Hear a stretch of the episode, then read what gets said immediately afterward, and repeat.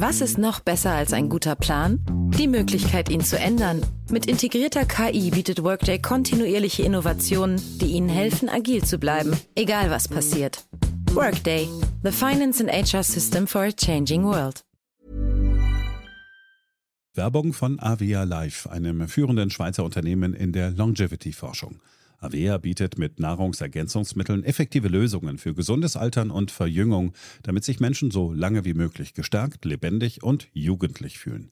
Bei der Entwicklung seiner hochwertigen Supplements nutzt Avea deshalb Inhaltsstoffe, die auf der Basis empirisch zusammengetragener und bewerteter wissenschaftlicher Erkenntnisse ausgewählt werden.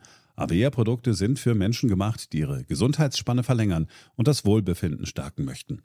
Avea ist mit der Entwicklung des Stabilizers ein Durchbruch in der Blutzuckerregulierung gelungen. Der Stabilizer kombiniert drei kraftvolle natürliche Inhaltsstoffe, die gemeinsam die Aufnahme von Kohlenhydraten aus den Mahlzeiten reduzieren und Blutzuckerschwankungen minimieren. Dadurch können durchschnittlich 40 Prozent der Kohlenhydrate bei der Nahrungsaufnahme blockiert werden.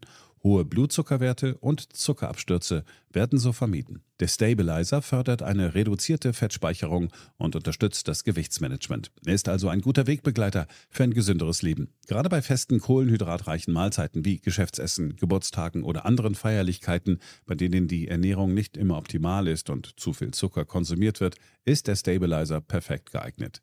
Die einzigartige Formel unterstützt Ihren Körper dabei, einen ausgeglichenen Blutzuckerspiegel aufrechtzuerhalten sorgt für einen verbesserten Energiehaushalt und trägt zu weniger Heißhunger auf Süßes bei. Die Anwendung ist einfach, eine Kapsel 10 Minuten vor einer festen Mahlzeit, maximal zweimal am Tag. Für die sprichwörtliche Qualität und Reinheit birgt, dass Avea alle Produkte in der Schweiz entwickelt und testet. Die Inhaltsstoffe werden aus Rohwaren von qualitätsgeprüften, vertrauenswürdigen Lieferanten gewonnen. Außerdem bietet Avea eine Vielzahl von Produkten an, die auf die individuellen Bedürfnisse der Kunden abgestimmt sind. Dazu gehört auch ein DNA plus BioAge-Test, der den Kunden tiefe Einblicke in ihre genetische Verfassung ermöglicht. Neugierig geworden? Mehr Informationen gibt es unter avea-live.com. Avea bietet allen BTO-Hörern den Stabilizer mit 15% Preisvorteil auf die Erstbestellung. In den Shownotes dieser Episode finden Sie dafür den speziellen BTO-Code. Avea gewährt Ihnen eine 90-Tage-Geld-Zurück-Garantie, sodass Sie das Bundle risikofrei testen und sich selbst überzeugen können. Avea. Bestimme selbst, wie du alterst. Interessieren Sie sich für Motorsport? Die Formel 1-Saison ist in vollem Gange. Heute findet in Montreal der Grand Prix von Kanada statt. Am 1. Juli-Wochenende geht es zum großen Preis von Österreich auf die Tiroler Rennstrecke in Spielberg. Bis zum Abschluss in Abu Dhabi Ende November folgen noch 13 Rennen. Wenn Sie sich alle Formel 1-Events vollständig und kostenfrei anschauen möchten, dann könnte das Angebot des Sponsors unserer heutigen Episode für Sie interessant sein. CyberGhost VPN, ein führender Anbieter von Virtual Private Network Services, supportet nicht nur die aktuelle Folge von BTO 2.0, der Ökonomie-Podcast mit Dr. Daniel Stelter, sondern ermöglicht Ihnen zum Beispiel auch das Online-Streaming der Formel 1-Rennen. Doch nicht nur Geologs gehören mit CyberGhost VPN der Vergangenheit an. Die Services sind auch für alle interessant, die ihr digitales Leben schützen wollen. Seit über 15 Jahren am Markt gehört der VPN-Anbieter mit weltweit inzwischen über 38 Millionen Nutzern zu den am meisten empfohlenen. Alleine auf Trustpilot wurden mehr als 16.000 Bewertungen abgegeben. CyberGhost VPN verbirgt ihre IP-Adresse und verschlüsselt ihre Internetverbindung, damit sie online sicher und privat bleiben. Es werden höchste Sicherheitsstandards gewährleistet, inklusive einer strengen No-Logs-Politik. Ihre Daten werden weder gespeichert noch weitergegeben. Nicht an den Internetanbieter, nicht an die Regierung, nicht einmal CyberGhost selbst hat Zugriff auf Ihre Daten.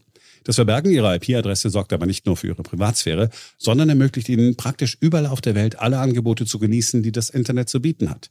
Mit einem einzigen Klick können Sie eine Verbindung zu einem von über 9500 CyberGhost-Servern in 91 Ländern herstellen und so Geologs umgehen und streamen, was normalerweise an Ländergrenzen scheitert. Zum Beispiel Formel-1-Übertragungen. Kleines Detail am Rande. CyberGhost VPN ist mit über 40 beliebten Streaming-Plattformen kompatibel, darunter Netflix und Disney und das bei unlimitierter Bandbreite und Datenvolumen. Das Angebot ist für alle Betriebssysteme verfügbar und auf Desktops, Laptops, Smartphones, Tablets, Smart TVs, auf Spielkonsolen oder auch auf Routern anwendbar. Außerdem ist es sehr benutzerfreundlich und leicht an Ihre individuellen Wünsche anzupassen. Mit nur einem einzigen Abonnement schützen Sie bis zu sieben Geräte gleichzeitig. Ab heute können auch Sie alle Vorteile von CyberGhost VPN nutzen und dabei kräftig sparen. Besuchen Sie cyberghostvpn.com/bto und Sie erhalten 83% Rabatt auf den Zweijahresplan. Das senkt den Preis auf nur noch 2,03 Euro pro Monat. Außerdem erhalten Sie kostenlos vier Monate zusätzlich. Jetzt risikofrei testen mit der 45 Tage Geld-Zurück-Garantie. Mehr Informationen in den Show Notes und unter cyberghostvpn.com/bto.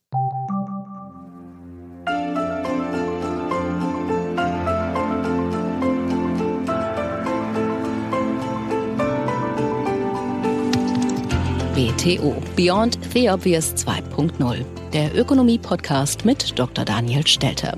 Featured bei Handelsblatt. Hallo und sehr herzlich willkommen zur neuesten Ausgabe meines Podcasts. Leider, werden viele sagen, müssen wir in dieser Woche erneut über die Energiewende sprechen. Warum? Nun, ich habe einen Artikel gelesen von einem Professor, der behauptet hat, es gebe Speicher vielfältigster Art und diese würden die Versorgungssicherheit garantieren. Es sei also überhaupt keine Frage der Technik oder technischen Möglichkeiten, sondern nur eine Frage der politischen Rahmenbedingungen und damit der Wirtschaftlichkeit, damit Deutschland komplett CO2-frei funktioniert. Das fand ich ziemlich spannend, denn es ist schon komisch, wenn jemand behauptet, Politik würde die Wirtschaftlichkeit bestimmen. Ich denke nämlich, Wirtschaftlichkeit wird immer noch vom Markt entschieden. Und da habe ich mir mal gedacht, ich rede mit einem Professor, der Tag ein und Tag aus nichts anderes macht, als an Speichern zu forschen, um der Frage nachzugehen, stimmt es wirklich, dass wir alle Techniken haben, die wir brauchen, und wie sieht es eigentlich mit der Wirtschaftlichkeit aus? Das ist das Thema heute. Fangen wir also an. BTO Beyond the Obvious 2.0 featured bei Handelsblatt. Das große Problem der Energiewende ist die Frage der Versorgung mit Strom, wenn der Wind nicht bläst und die Sonne nicht scheint. Hier spricht man von der sogenannten Dunkelflaute, ein Wort, welches es neben Zeitgeist und Angst und einigen anderen auch in den angelsächsischen Wortschatz gebracht hat. Kurz zur Erinnerung, um was es geht. Als Dunkelflaute werden länger anhaltende Phasen von geringer Wind- und Solarstromeinspeisung bezeichnet, die nicht mehr durch andere regenerative Energien, den Einsatz von Kurzfristspeichern oder das Lastmanagement der Netzbetreiber ausgeglichen werden können. Das Problem wird, auch das haben wir im Podcast oftmals diskutiert, gerne heruntergespielt oder unterschätzt. Deshalb kurz zur Erinnerung. Im März 2022 erschien eine Studie mit dem Titel storage requirements in a 100% renewable electricity system, extreme events and interannual variability. Also im Prinzip, wie viel Speicher braucht man, wenn man wirklich zu 100% von Wind und Sonne abhängig ist, vor allem wenn man im ganzen Jahr Strom braucht. In dieser Studie ist unter anderem Folgendes zu lesen. Unsere Ergebnisse deuten darauf hin, dass sowohl Zeitreihenanalysen als auch Optimierungsmodelle häufig mit Vereinfachungen ausgestattet sind, die zu einer Unterschätzung der Speicheranforderungen führen können. Bei Zeitreihenanalysen erscheint es unzureichend, kurze Perioden mit extremer Knappheit zu betrachten, da diese von anderen Knappheitsperioden umgeben sein können, die gemeinsam den Speicherbedarf definieren. Bei Optimierungsmodellen erscheint die Analyse einzelner Jahre unzureichend, da diese nicht unbedingt Extremereignisse beinhalten. Eine interessante Erkenntnis. Wir haben also es mit deutlich häufigeren Extremereignissen zu tun, als die gängigen Studien annehmen. Hinzu kommt, dass diese Extremereignisse selten alleine kommen. Im Gegenteil, sie folgen oft eng aufeinander. Die Konsequenz, es gibt eine noch größere Lücke, die es durch Speicher zu decken gilt. Die Dimensionen sind, so die Studie, erheblich. Das gesamte maximale Energiedefizit beträgt 27 Terawattstunden und summiert sich über 61 Tage, also knapp neun Wochen. Diese 61 Tage umfassen nicht eine Periode mit konstant niedrigem Angebot, sondern mehrere knappe Perioden hintereinander, unterbrochen von kurzen Perioden mit Energieüberschuss. In den anderen Rechnungen wird also so getan, als wären die Speicher am Anfang der Dunkelflaute immer voll. Die Autoren dieser Studie gehen nun deutlich realitätsnäher davon aus, dass die Flauten nahe aufeinander folgen. Ergebnis, die Speicher sind eben nicht immer voll, wenn eine Dunkelflaute beginnt.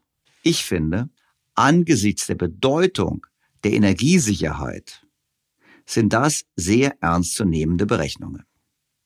Doch damit nicht genug.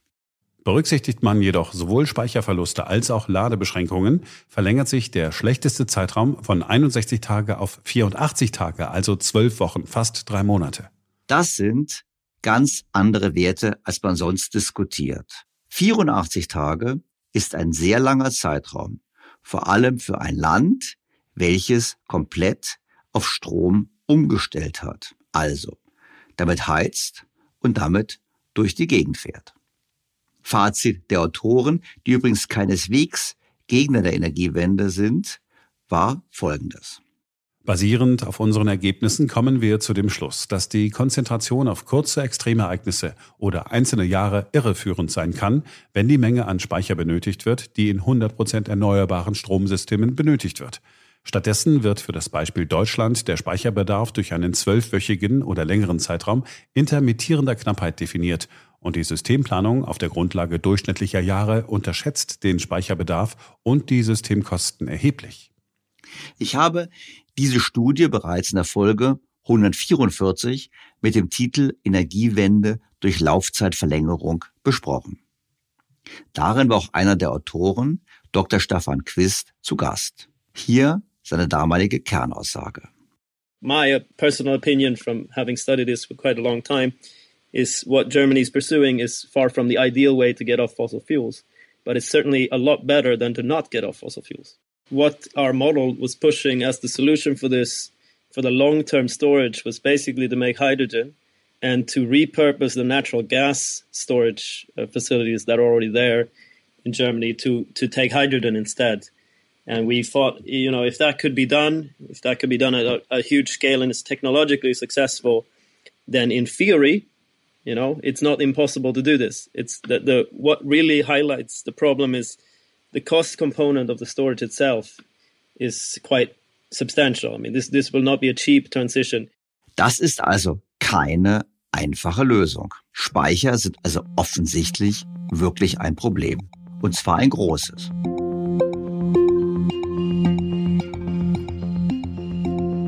Oder doch nicht? Ich denke, bei den Speichern beginnt es schon mit dem Verständnis für das Problem. Bekanntlich wollte Bundesaußenministerin Annalena Baerbock das Netz als Speicher nutzen. So zumindestens ihre Aussage im Deutschlandfunk-Interview, als sie noch Kanzlerkandidatin war. Da sagte sie Folgendes. Und natürlich gibt es Schwankungen, das ist vollkommen klar. An Tagen wie diesen, wo es grau ist, da haben wir natürlich viel weniger erneuerbare Energien. Deswegen haben wir Speicher. Deswegen fungiert das Netz als Speicher. Und das ist alles ausgerechnet. Ich habe irgendwie keine wirkliche Lust, mir gerade mit den politischen Akteuren, die das besser wissen, zu sagen, das kann nicht funktionieren. Ich bin jetzt kein politischer Akteur. Ich denke nur, eine Industrienation, die ihren Wohlstand erhalten will, sollte schon genau wissen, was geht und was nicht geht. Den Originalton des Gespräches mit Annalena Baerbock findet man übrigens nicht mehr in der Mediathek des Deutschlandfunks. Aber ihren nachfolgenden Erklärungsversuch in der Sendung Menschen bei Maischberger, den kann man noch finden. Sie sagen, der Speicher ist im Netz. Wo denn? Nein, auch da würde ich gerne, wenn man schon mal so eine Sendung hat, einiges klarstellen. Bitte. Weil ich habe in den letzten vier Wochen, seitdem ich Kanzlerkandidatin bin, heftigstes erlebt. Ich habe auch eigene Fehler gemacht. Äh, das, äh, daraus lernt man. Ich habe bei einer Deutschlandfunksendung im Radio, ähm, als es über die Frage Energie und dass ja nicht immer die Sonne scheint und so, äh, gesagt, dass natürlich in Zukunft der gesamte Energiemarkt, das gesamte Energiemarktdesign neu gedacht werden muss. Da gibt es nicht mehr Atomkraftwerke und Kohlekraftwerke, die laufen durch, mhm. sondern wir wir haben volatile Energie, das mhm. heißt Wind ist nur, wenn Wind weht, logischerweise. Sonne, Sonne ist nur, wenn die Sonne, Sonne scheint. Klar. Wir haben Grundlast durch Biomasse Und wir haben, und das ist neu, äh, das ist auch interessant für Start-ups und Unternehmen, zum Beispiel Rechenzentren, große Supermärkte, die dann als Energieerzeuger in den Markt reinkommen. Und wenn eine Kühlung zum Beispiel bei einem riesengroßen äh, Produzenten von minus 22 Grad in Zukunft dann auf 20 Grad, minus 20 Grad runterkühlt, dann ist das Hühnchen immer noch kalt, aber wir können an der Grundlast des Netz und das war mein Punkt, so stabilisieren, dass sich im Netz die unterschiedlichen Akteure ausgleichen. Verkürzt, ja, das Netz wird in Zukunft, die verdrehen die Augen, aber so ist es, in Zukunft wird das Netz eine Rolle auch bei der Speicherung spielen. Mittlerweile dürfte auch Frau Baerbock wissen, dass das mit den Netzen und den Speichern nicht so klappt. Doch was stattdessen? Viele meinen ja, Batterien könnten die Lösung sein. Und es gibt ja auch Erfolgsmeldungen. So berichtete der Bayerische Rundfunk in dieser Woche. Der Umstieg auf Windkraft und Photovoltaik als Energiequellen führt zu Leistungsschwankungen im Stromnetz, denn nicht immer weht gleich viel Wind und nicht immer scheint die Sonne. Um das wechselnde mehr und weniger an Strom auszugleichen, wächst damit auch der Bedarf an Energiespeichern. Im regionalen Verteilnetz der Lechwerke AG in Schwaben und Teilen Oberbayerns sollen jetzt mehrere große Batteriespeicher installiert werden. Bei Netzengpässen soll die Anlage mit 250 Megawatt Gesamtleistung laut Übertragungsnetzbetreiber Amprion etwa 250.000 Durchschnittshaushalte für eine Stunde mit Strom versorgen können. Je nach Bedarf soll der Batteriespeicher immer genau dort im Verteilnetz einspringen können, wo gerade zu wenig Strom vorhanden ist. Insgesamt seien Investitionen in Höhe von 200 Millionen Euro eingeplant. Denken wir es mal durch. 200 Millionen Euro für einen Speicher, der 250.000 Haushalte für eine Stunde versorgt. Wir haben derzeit rund 41 Millionen Haushalte in Deutschland. Das bedeutet, dass eine solche Lösung, wie gesagt, für eine Stunde für alle Haushalte in Deutschland 32,8 Milliarden Euro kosten würde. Wenn man annimmt, dass der Speicher die Haushalte für 16 Stunden am Tag versorgen sollte, nach dem Motto, in acht Stunden, wo geschlafen wird, gibt es auch keinen Verbrauch, dann müsste man 525 Milliarden Euro investieren, um dies über Batterien zu bewerkstelligen. Das sind übrigens nur die Zahlen für die Haushalte. Wir haben die Industrie noch nicht mit dabei. Die Haushalte haben einen Anteil von rund einem Viertel am gesamten Stromverbrauch. Wollten wir also auch die Industrie für nur eine Stunde versorgen, müssten wir 131 Milliarden Euro investieren und für 16 Stunden 2100 Milliarden. Dies entspricht mehr als der Hälfte der jährlichen Wirtschaftsleistung Deutschlands. Machbar mag das sein. Finanzierbar würde ich schon bezweifeln. Nur eins ist klar. Wettbewerbsfähige Strompreise bekommt man so sicherlich nicht. Jetzt höre ich schon den berechtigten Einwand. Es gibt niemanden, der so etwas mit Batterien machen möchte. Was da in Süddeutschland geplant ist, ist nur regional bedeutsam, einfach deshalb, weil die Netze noch nicht entsprechend ausgebaut sind, um den Strom von Norden in den Süden zu transportieren. Die wahre Lösung, das hören wir von allen Seiten, soll ja bekanntlich Wasserstoff sein. Wasserstoff als Lösung, technisch machbar, ja, aber auch wirtschaftlich. Bundeswirtschaftsminister Habeck ist jedenfalls fest davon überzeugt, dass Wasserstoff unsere Probleme löst. Und deshalb hat er auf seinen Reisen um die Welt auch Vereinbarungen mitgebracht, um Wasserstoff zu importieren. So aus den Vereinigten Arabischen Emiraten und aus Norwegen. Alles mit dem Ziel, dass es mit der Wasserstoffwirtschaft bei uns sehr schnell vorangeht. Wir werden heute insgesamt fünf Kooperationsverträge unterzeichnen. Sie alle handeln davon, grünen Wasserstoff zu produzieren, die, die Forschung daran zu intensivieren, die Technik zu entwickeln und die dann nach Deutschland zu bringen. Wenn ich sage grün, weil der noch nicht vorhanden ist, wird man zwischendurch auf Blauen setzen, also Abscheidung von CO2-Molekülen und der Speicherung dann hier in den Emiraten. Aber der Transport, die Technik, die Entwicklung, die Benutzung, die kann dann schon losgehen.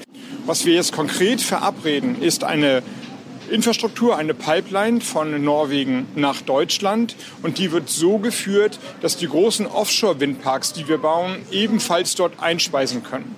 Solange wir also die große Menge von grünem Wasserstoff, also durch erneuerbare Energien vor allem, weil sie so günstig sind, offshore produzierten Energien noch nicht haben, nehmen wir das Gas dekarbonisiert, abgespalten CO2, CO2 in die Erde aus Norwegen und dann wird peu à peu grüner Wasserstoff eingespeist in die gleiche Pipeline.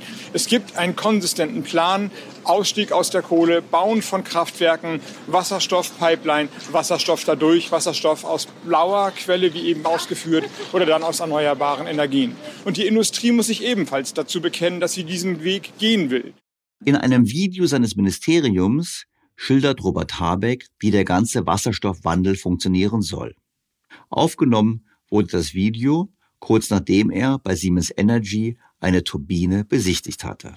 Ihr erinnert euch vielleicht daran, dass ich neulich ein Video bei einem Offshore-Windpark aufgenommen habe und erklärt habe, wie viel Energie dort entsteht, aber auch, dass da so viel Energie entsteht, dass Elektrolyse, also Wasserstoffproduktion, möglich ist. Heute war mein norwegischer Ministerkollege da. Ich war ja das letzte Mal im Januar da und das Projekt Energiewende ist noch mal sehr viel konkreter geworden.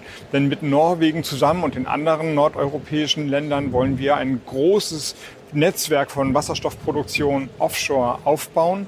Das wird verbunden mit einer Leitung und diese Leitung kann auch von Norwegen aus, wenn wir noch nicht genug grünen, also wirklich erneuerbaren Wasserstoff haben, mit dekarbonisiertem Gas, also blauem Wasserstoff, gefüllt werden. Diese Leitung geht dann in Deutschland weiter. Wir sind gerade dabei, die zu planen und dann zu entwickeln in die industriellen ähm, Abnahmegebiete rein, wo Stahl nicht mehr mit Kohle erzeugt wird, sondern dann mit Wasserstoff oder auch, wo Kohlekraftwerke rausgedrängt werden, etwa im Rheinland, und dann neue Wasserstoffkraftwerke entstehen, die möglichst schnell mit Wasserstoff eben versorgt werden müssen und nicht nur mit Erdgas laufen sollen. Und das haben wir dann wiederum bei Siemens Energy gesehen. Diese Sticks, die dann zu Elektrolyseuren zusammengebaut werden, werden offshore oder auch onshore eingesetzt. Die Technik ist da. Die wollen drei Gigawatt hier in Berlin produzieren. Wir wollen zehn Gigawatt in Deutschland onshore haben. Offshore kommt noch dazu, also eine große Menge, die da gebaut wird. Aber die Technik, heute konnte man sie sehen und anfassen. Und äh, dann auf der anderen Seite sah man auch diese Turbinen, diese großen Gasturbinen, aber die können eben auch Wasserstoff verbrennen. Also zwei von denen ersetzen quasi ein Atomkraftwerk. Ihr seht also, die Elektrolyse wird vorbereitet und findet bald im großen Maßstab statt. Und dann auch noch der Umbau des Industrieparks, der dann den Strom produzieren soll, wenn Sonne oder Wind nicht in dem Maße verfügbar sind. Die Industrie zieht an, die Pläne sind da, die Energiewende, sie wird Wirklichkeit. Das klingt doch alles sehr überzeugend und vor allem klingt es sehr einfach. Genauso wie die Unterstützer es meinen. Es ist einfach nur eine Frage des Willens, die Technik ist da und es klingt auch so, als wäre das alles nicht sehr teuer. Von Geld spricht Robert Habeck bezeichnenderweise nicht. Alles ist gut oder wird gut. Es ist ganz einfach. Wind wird zu Wasserstoff, der einfach nach Deutschland gepumpt wird und schon hat die Industrie alles, was sie an Strom braucht und auch noch Wasserstoff für die Produktionsprozesse. Das klingt manchmal schon zu gut, um wahr zu sein. Und wenn man das liest, was die Financial Times vor einigen Wochen zum Thema Wasserstoffwirtschaft geschrieben hat, dann kommen schon Zweifel auf. Titel des Artikels The Staggering Cost of a Green Hydrogen Economy. Zu Deutsch die enormen Kosten einer grünen Wasserstoffwirtschaft. Ich denke, es lohnt sich, die Kernaussagen dieses Artikels vor Augen zu führen. Zunächst betont auch die Financial Times den Charme der Idee einer Wasserstoffwirtschaft. Grüner Wasserstoff hat eine verführerische Anziehungskraft. Wenn man es richtig macht, hat diese emissionsfreie Energiequelle das Potenzial, in viele Bereiche unserer Volkswirtschaften vorzudringen und im Kampf gegen den Klimawandel eine entscheidende Rolle zu spielen. Er kann über große Entfernungen transportiert und über längere Zeiträume gelagert werden und einige bestehende Infrastrukturen für fossile Brennstoffe wie Gaspipelines können für den Transport angepasst werden. Diese Eigenschaften erklären die große Begeisterung rund um das Gas, auch sauberer oder erneuerbarer Wasserstoff genannt. Das ist, wie gesagt, wirklich eine schöne Aussicht. Und da bin ich wirklich auch bei dem, was Robert Habeck gesagt wird. Am besten wäre es, erneuerbaren und kohlenstoffarmen Strom zu nutzen, um Elektrofahrzeuge oder Wärmepumpen direkt anzutreiben. Also keine Umwandlung etwas anderes. Denn wir haben dann weniger Verluste. Aber es gibt Bereiche, in denen es nicht geht. Beispiel Flugzeug. Und es gibt Bereiche, wo man Wasserstoff in der Produktion brauchen wird. Beispielsweise Stahl. Und es gibt das bereits angesprochene Problem der Speicherung über längere Zeit. Also vom Sommer in den Winter. Schließlich wird grüner Wasserstoff zur Energiespeicherung benötigt. Batterien leisten hier gute Dienste, können sich jedoch entleeren, wenn sie nicht verwendet werden. Eine Langzeitspeicherung, zum Beispiel die Speicherung der Sommersonne für Winterwärme, ist schwieriger. Die Nutzung überschüssiger erneuerbarer Energie zur Herstellung von Wasserstoff und deren anschließende Nutzung zur Stromerzeugung ist kompliziert, aber es gibt nicht viele Alternativen für die saisonale Speicherung. Und das ist, so rechnet die Financial Times vor, unglaublich teuer. Die Rechnung sieht so aus. Wenn man all diese Anwendungsfälle zusammenzählt, erhält man 500 Millionen Tonnen Wasserstoff, die bis 2050 benötigt werden, was mehr als 10 Prozent des Energiemixes ausmacht. Die Herstellung und der Transport von etwa 500 Millionen Tonnen Wasserstoff werden natürlich viel Kapital erfordern und genaue Zahlen sind schwer zu ermitteln, da die Kosten für Technologien im Laufe der Zeit voraussichtlich sinken werden. Um eine Vorstellung von der Größe dieses Kapitalprojekts zu bekommen, lohnt es sich jedoch, die Wasserstoffinvestitionen in drei Teile aufzuteilen. Die Kosten für erneuerbaren Strom, der zur Herstellung des Gases benötigt wird, die Ausgaben für die Elektrolyseure, die Wasser in Sauerstoff und Wasserstoff aufspalten und schließlich die Infrastruktur, Pipelines, Schiffe und Speicherorte, die erforderlich ist, um den Wasserstoff dorthin zu bringen, wo er benötigt wird. Also, wir bauen etwas komplett Neues auf. Ich kann mir gut vorstellen, dass die Welt darauf wartet, dass wir in Deutschland diese Technologie mit viel Steuergeld marktreif machen. Nur um dann zuzusehen, wie Industrien selbst im Ausland aufgebaut werden. Ich denke an die Photovoltaik. Diese wurde aus Deutschland heraus finanziert und ist jetzt bekanntlich eine chinesische Industrie. Doch kommen wir zurück zur Financial Times und der Kostenberechnung.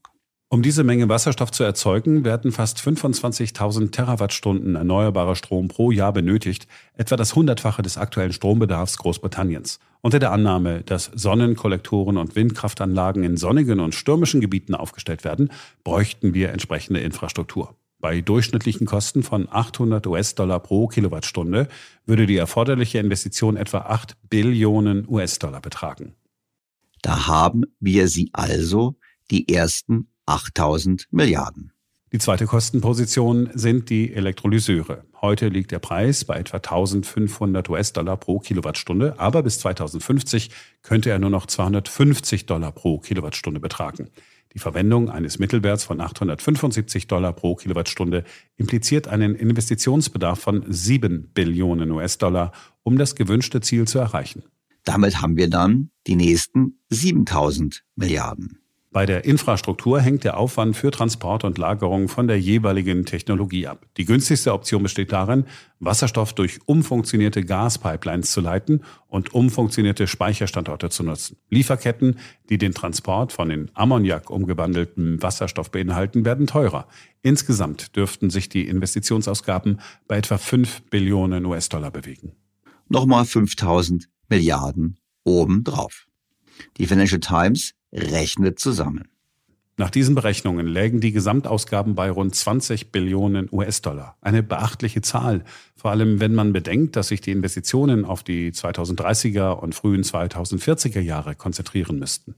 Und dieses Geld, diese 20 Billionen US-Dollar, müssen ja irgendwo herkommen. Es geht zu Lasten von Konsum oder aber anderen Investitionen. Bisher ist nicht absehbar, woher das Geld kommen soll, wie die FT feststellt. Bisher wurden weltweit rund 1000 neue Projekte angekündigt, die eine Gesamtinvestition von 320 Milliarden US-Dollar erfordern, so der Hydrogen Council, ein Branchenverband, zu dessen Mitgliedern Ölkonzerne wie BP und Automobilhersteller wie die BMW Group gehören. Konkret sind bisher nur 29 Milliarden Dollar zugesagt. Es gibt also eine erhebliche Diskrepanz zwischen dem, was projektiert wird und dem, was wirklich angegangen wird. Das heißt, Viele Projekte bestehen nur auf dem Papier. Gut, wird man jetzt sagen. Das ist dieser Umbau. Es ist einfach eine technische Frage. Wir müssen es einfach machen. Aber später, später, in der neuen Welt, wenn wir alles haben, dann wird doch Energie so richtig billig. Wir wissen doch, Wind und Sonne schicken keine Rechnung. So zumindestens die Vertreter dieser Strategie. Doch stimmt das? Die Financial Times kommt zu einem anderen Ergebnis. Eine einfache Möglichkeit, die durchschnittlichen Kosten für Wasserstoff zu berechnen, besteht darin, die Investitionskosten durch die Menge Wasserstoff zu dividieren, die die Anlagen über ihre 20-jährige Lebensdauer produzieren könnten. Nach dieser Berechnung würden die durchschnittlichen Kosten für Wasserstoff etwa 62 Dollar pro Megawattstunde betragen. Die Berechnung geht von keinen Betriebskosten aus und, was am wichtigsten ist, beinhaltet keine Rendite für diejenigen, die das Kapital bereitstellen. Wir haben es also zu tun nicht nur mit erheblichen Investitionen, sondern auch mit erheblichen laufenden Kosten. Und das waren die Zahlen ohne den Betrieb der Anlagen und ohne eine angemessene Kapitalverzinsung. Sie kann nicht bei Null liegen, denn wenn sie bei Null liegt, dann müssten die Staaten es komplett finanzieren und letztlich müssten dann wir, die Steuerzahler, alles bezahlen. Ich würde sagen, wir sind eher bei 70 bis 80 US-Dollar pro Megawattstunde, wenn wir den Betrieb der Anlagen und die Kapitalverzinsung mit berücksichtigen. Tja, wäre das dann günstiger als heute? Wäre das dann wettbewerbsfähig? Offensichtlich nicht. Unter der Annahme, dass sich Erdgas bei einem Preis von 50 Dollar pro Megawattstunde einpendelt, würde das bedeuten, dass jede Einheit Wasserstoff im Durchschnitt eine Subvention von 12 Dollar pro Megawattstunde benötigt. Multipliziert man das mit dem gesamten produzierten Wasserstoff, kommen wir auf etwa 4 Billionen Dollar an Subventionen. 4000 Milliarden US-Dollar an Subventionen. Das ist ein großer Betrag. Aber es kommt noch schlimmer. Die Financial Times betont dabei, dass es besonders teuer in Europa ist. Erneuerbare Energien werden nicht in dem Maße ausgebaut, wie es für die Dekarbonisierung von Elektrizität erforderlich wäre, geschweige denn für die Herstellung von Wasserstoff, und ihre Kosten sind gestiegen. Darüber hinaus sind die wenigen Wasserstoffprojekte, die es gibt, kleinteilig und fragmentiert und machen weniger als ein Prozent der gesamten Wasserstoffproduktion der letzten drei Jahre aus. Dadurch sind die Kosten für die Infrastruktur pro Einheit hoch. Im Ergebnis kostet der günstigste Wasserstoff in Europa heute ohne Transport und Lagerung mehr als 150 Dollar pro Megawattstunde. Europäisches Erdgas kostet im Vergleich weniger als 32 Dollar pro Megawattstunde. Jetzt kann man sagen, dass man einfach nur Gas verteuern muss. Doch das ändert natürlich nichts daran, dass es sich um einen massiven Wohlstandsverlust handelt. Und damit nicht genug.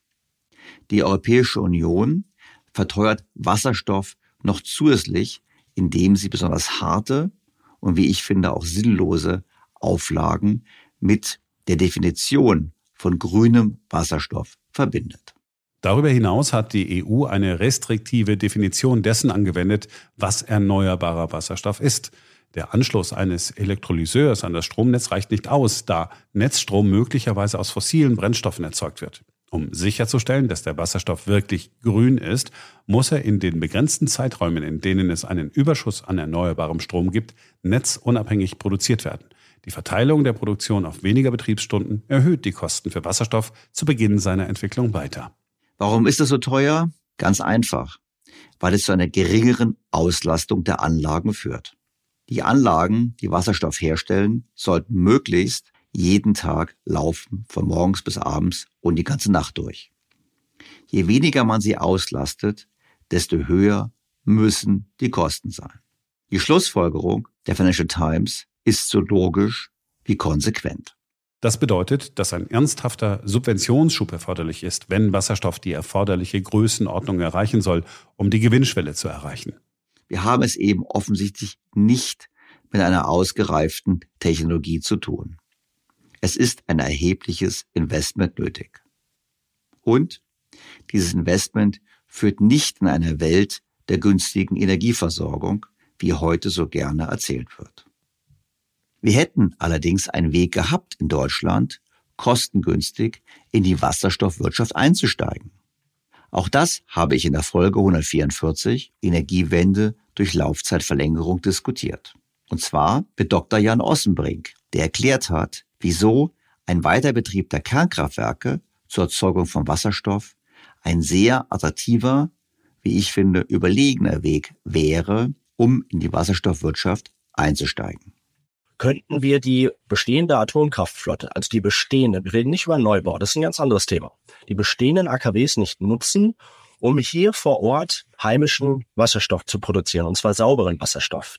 Also der Beitrag der Atomkraftwerke, wir reden da über letztlich drei Kraftwerke, die äh, im Moment noch laufen, wäre den Grundstein zu legen für eine heimische Wasserstoffproduktion. Jetzt kann man noch sagen, na ja, was doch diskutiert wird äh, gerade, ist die verschiedenen Farben des Wasserstoffs und eine Farbe ist der grüne Wasserstoff, also die Produktion mit Strom aus erneuerbaren Energien, vor allen Dingen Wind und Sonne. Der Haken an der Sache ist halt nur, dass wir insbesondere in Deutschland halt nicht rund um die Uhr, Sie haben es angesprochen, Dunkelflaute, aber auch im Tagesverlauf, also ich habe noch nie gesehen, dass nachts die Sonne scheint bei uns, einfach Fluktuation haben. Und die Wasserstofferzeugung aus erneuerbaren Strom ist immer dann besonders wirtschaftlich, wenn sie sehr, sehr viel Strom haben und den mehr oder weniger gleichmäßig produzieren. Und da kommt ähm, Atomkraft ins, ins Spiel. Das sind ja sogenannte Grundlastkraftwerke. Die sind im Prinzip für das 21. Jahrhundert eigentlich gar nicht mehr das, was wir brauchen in einer volatilen Stromerzeugung, ähm, sondern wir brauchen Kraftwerke, die auf die Erneuerbaren reagieren können und mit denen in Harmonie erzeugen können. Und deswegen haben wir gedacht, na ja, wenn wir diese Grundlastkraftwerke dort noch stehen haben, die jetzt auch noch wenig bis gar keine CO2-Emissionen nach sich ziehen. Naja, sollten wir das nicht als eine, nicht die komplette, aber als einen Baustein nutzen, um diese sogenannte Primärenergie äh, bereitzustellen, die man braucht, um Wasserstoff zu produzieren. Tja, wir haben es nicht gemacht. Und das ist sehr schade. Trotz dieser Rechnungen, trotz der Feststellungen, dass wir offensichtlich eine große Lücke haben zwischen dem, was in der Theorie geht und dem, was in der Praxis umzusetzen ist, gibt es Experten, die genau das Gegenteil behaupten. So Professor Dr. Ing Michael Sterner von der OTH Regensburg. Er erklärt, es sei überhaupt kein Problem. Im Fokus schrieb er anlässlich seines neuen Buches Folgendes. Es gibt Speicher vielfältigster Art, die die Versorgungssicherheit garantieren.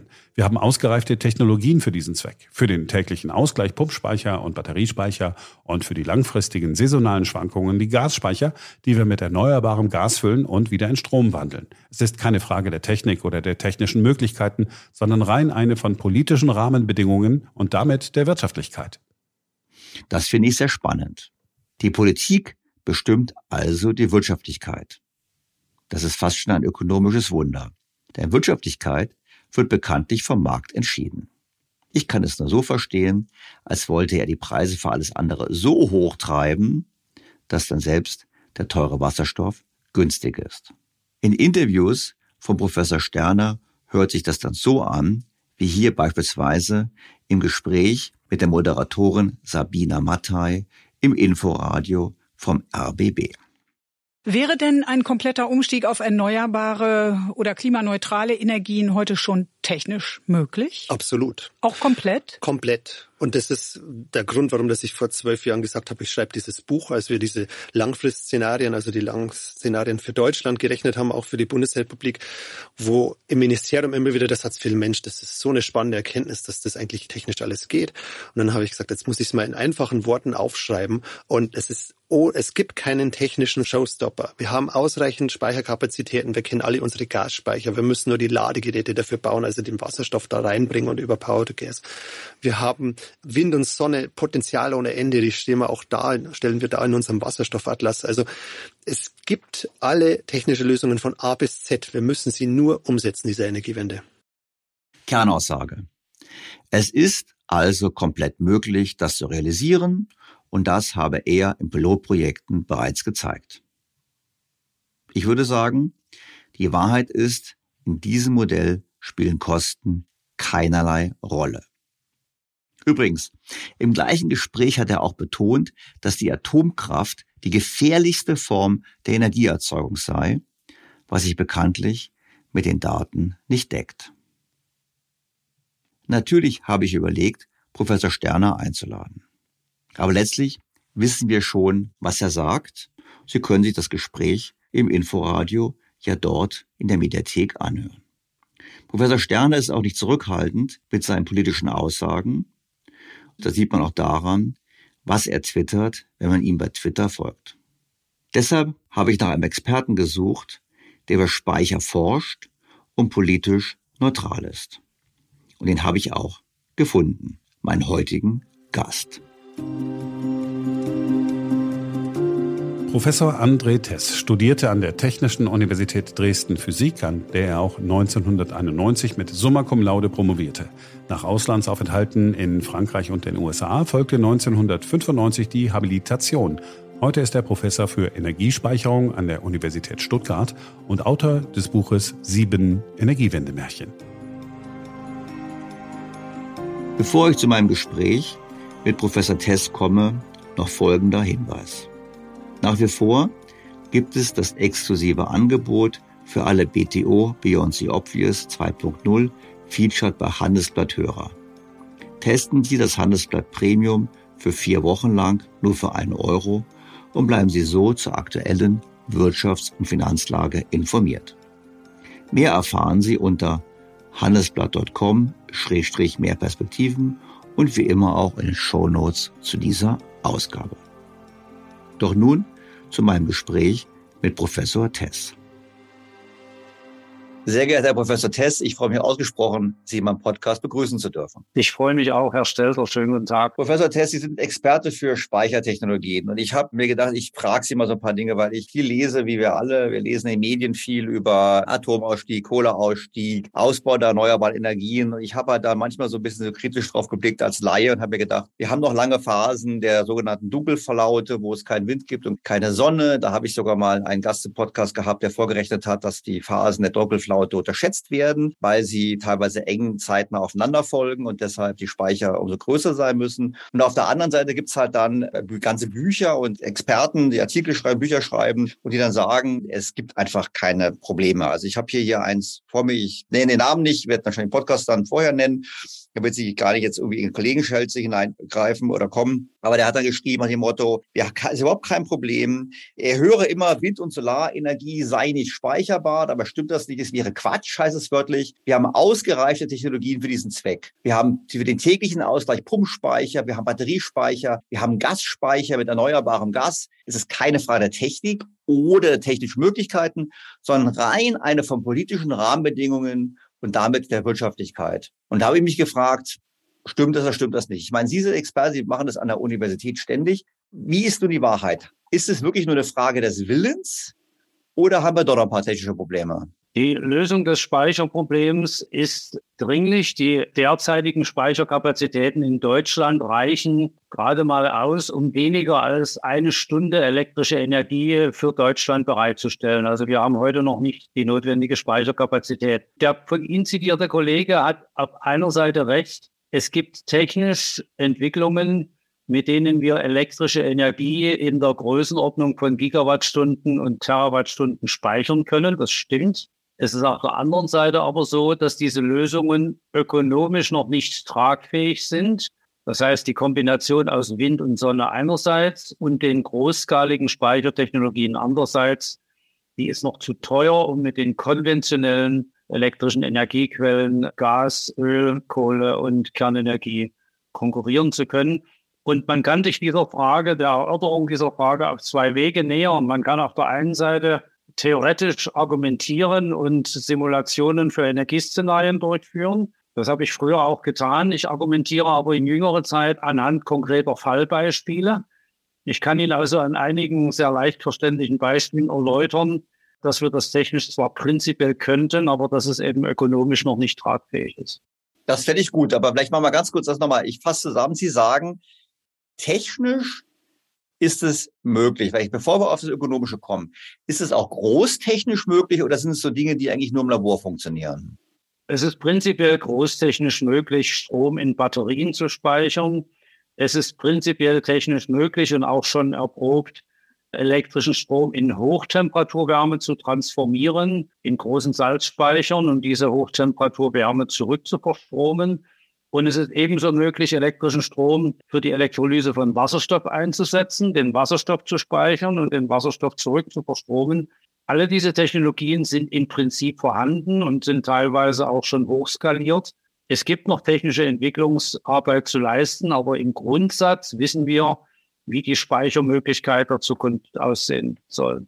Okay, und woran scheitert es jetzt, dass diese Speichermöglichkeit die ja der Kollege auch sozusagen quasi als nur ein Rahmenbedingungsproblem sieht. Sind es nur die Rahmenbedingungen oder woran scheitert es, dass wir die noch nicht haben? Wir machen Energiewende ja schon seit 20 Jahren. Ich will Ihnen zwei Beispiele geben. Die Beispiele, die besitzen gegenüber den theoretischen Szenarien den Vorteil, dass man sie tatsächlich besichtigen kann und dass man sich vor Ort davon überzeugen kann, dass diese Beispiele existieren. Ich beginne mal mit einem sehr erfolgreichen Beispiel.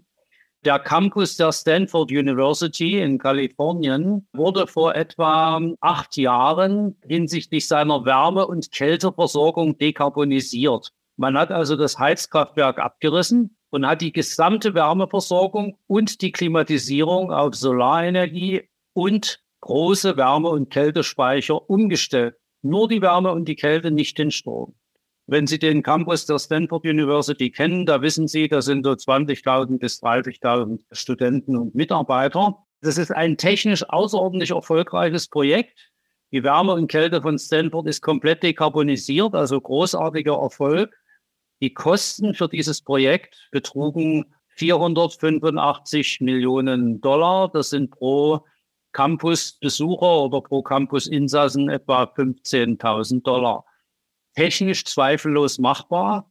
An einer deutschen Universität, wo Sie mit Bauämtern und mit öffentlichen Ausschreibungen zu tun haben, könnten Sie das prinzipiell auch machen. Es würde aber vermutlich mehr kosten. Also das eine Beispiel zeigt, Sie können die Wärme eines Universitätsstandortes oder auch eines kleinen Viertels könnten Sie prinzipiell dekarbonisieren. Das kostet für 20.000 Einwohner eben eine halbe Milliarde Dollar. Aber ganz kurz, bevor wir aufs zweite Beispiel kommen, wir sagen erfolgreich, muss ich schon mal nachfragen, weil ich meine, ich war in der Tat in Stanford, also ich habe da nicht studiert, aber ich habe das Campus besichtigt, ich weiß, wie es da ausschaut, ein sehr großes Areal und ich mag mich auch erinnern, dass es da ziemlich viel Sonne gab. Ja. Ähm, ist das ein Thema? Ich meine, wenn ich das jetzt in Deutschland machen würde, ich glaube, das ist in Stuttgart, wir machen es in Stuttgart, dann ist nicht das Bauamt spielt nicht so ganz mit, sondern ich könnte mir vorstellen, dass die Sonneneinstrahlung auch nicht so ganz mitspielt. Ist, kann man das denn so übertragen oder würde man sagen, nee, wenn jetzt quasi Stuttgart auch genauso schnell beschließen würden wie die Amerikaner, und auch 20.000 Studenten hätte, dann würde man es auch für eine halbe Milliarde hinbekommen. Oder braucht man da mehr Dimensionierung, weil einfach weniger Sonne scheint? In Deutschland herrschen weniger gute Randbedingungen für die Solarenergie. Man bräuchte also mehr Photovoltaik. Man müsste gegebenenfalls noch Windkraft hinzufügen. Man müsste mit den Eigentümern der benachbarten Felder und Wälder darüber verhandeln, wo man diese Kapazität hinstellt. Das ist in Stanford nicht ganz so problematisch, weil die Universität eigene Flächen besitzt. Und ich würde sagen, wenn Sie zum einen die etwas schlechteren äh, solaren Bedingungen in Deutschland einkalkulieren und zum anderen die Bürokratie im öffentlichen Universitätsbauwesen, dann würde ich die Kosten an einem deutschen Universitätsstandort für die Dekarbonisierung von Kälte und Wärme auf etwa das Doppelte bis Dreifache von Stanford schätzen. Also ein Campus, eine Milliarde Euro. Okay, und das war das Erfolgsbeispiel war das jetzt. Und es war ja nur Wärme, es war kein Strom. Strom, habe ich richtig verstanden, wird in Stanford immer noch aus der Steckdose kommen, aus dem öffentlichen Netz. Das Erfolgsbeispiel, Herr Stelter, besteht in zwei Dingen. Erstens, es ist nachgewiesen und demonstriert, dass Kälte und Wärme komplett dekarbonisiert sind. Zweitens, das ist komplett mit privatem Kapital gemacht worden, nicht mit Steuergeld, weil Stanford eine Privatuniversität ist. Und drittens, Sie können über Google Maps nachschauen, dass dieses Projekt tatsächlich so realisiert worden ist.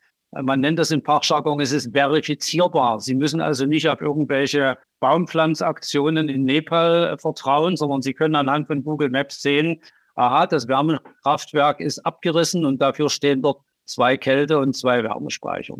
Und das verdeutlicht auch, technisch ist vieles machbar.